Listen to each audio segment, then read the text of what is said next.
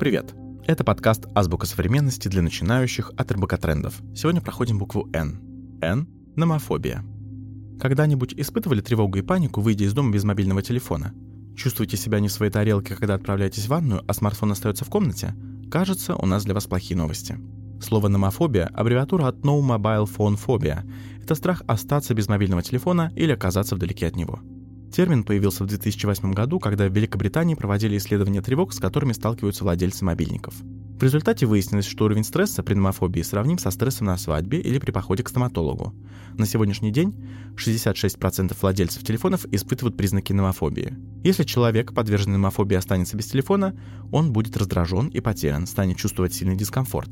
Это может перерасти в симптомы настоящей фобии. Сильный панический страх, учащенное сердцебиение, озноб, потливость, спутанность мыслей. Как распознать номофобию? Ставим галочки. Я проверяю телефон постоянно. Первым делом с утра, перед сном, посреди ночи. Я тревожусь, если на телефоне менее 30% заряда, а если уж 20 и меньше, то и вовсе начинаю паниковать. Если я забываю телефон дома, то обязательно возвращаюсь за ним, даже если опаздываю или вышел только в магазин через дорогу. Я не могу не проверять телефон даже во время встречи с друзьями, просмотра кино или еды. Это не все признаки, но если несколько из них про вас, это повод задуматься. Что же делать с номофобией? Для начала попробовать понять, что именно вызывает тревогу. Например, если вы переживаете, что телефон сядет и вам не смогут звониться, носите с собой Powerbank. Если волнуетесь, что телефон украдут или он потеряется, придумайте, как носить его в безопасности. Это поможет немного снизить стресс. Затем можно попробовать отказаться от телефона, где это возможно. Не заменить iPhone на неубиваемую Nokia, конечно, но хотя бы не брать его в ванную, а потом и на кухню, убирать подальше от кровати. Можно удалить часть приложений или выключать все уведомления хотя бы на вечер и ночь. Но если совсем ничего не помогает, нужно обратиться к специалисту, психологу или психотерапевту.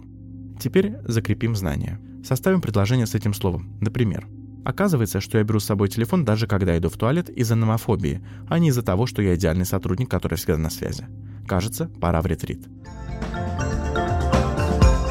Чтобы узнать больше о том, как гаджеты меняют восприятие реальности и становятся частью нас, читайте материалы РБК Трендов. Это была азбука современности для начинающих. Чтобы не пропустить следующий выпуск, подписывайтесь на подкаст в Apple подкастах, Яндекс.Музыке, Castbox и на любой другой платформе, где вы слушаете подкасты. До встречи!